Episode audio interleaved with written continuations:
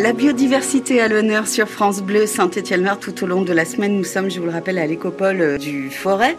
On a découvert des animaux. Maintenant, nous allons découvrir le monde de la mare avec euh, Émilie Joly. Les mares, ce sont euh, des milieux de petites superficies, des petits points d'eau où on va retrouver une faune et une flore typiques. Au niveau de la faune, on a par exemple les amphibiens, donc les grenouilles, les crapauds, les tritons, et aussi les odonates qui viennent euh, pour ces deux groupes euh, se reproduire dans les mares. Les odonates Alors les odonates, c'est les libellules.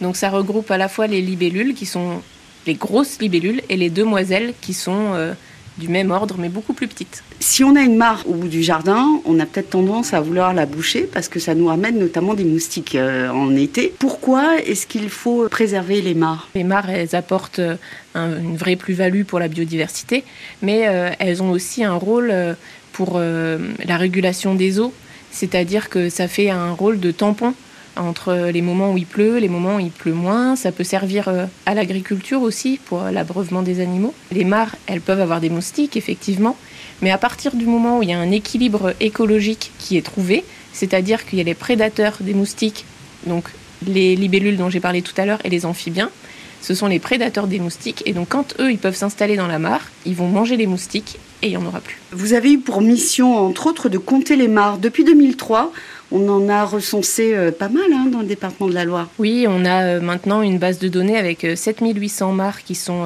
localisées sur à peu près 150 communes. Avec ces données, ça nous permet de mettre en avant ce, ce milieu, d'informer les élus, d'améliorer les connaissances pour qu'ils puissent les prendre en compte quand ils font des aménagements.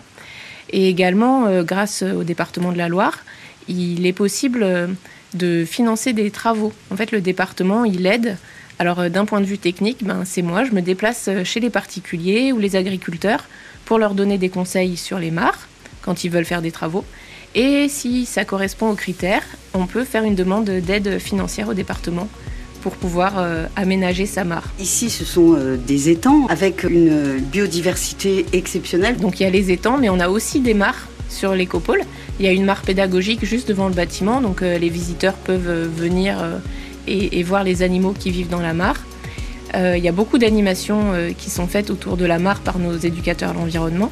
Et puis, euh, on a aussi des mares plus discrètes sur des endroits qui ne sont pas accessibles au public et où on retrouve la biodiversité des mares sur l'écopole du forêt.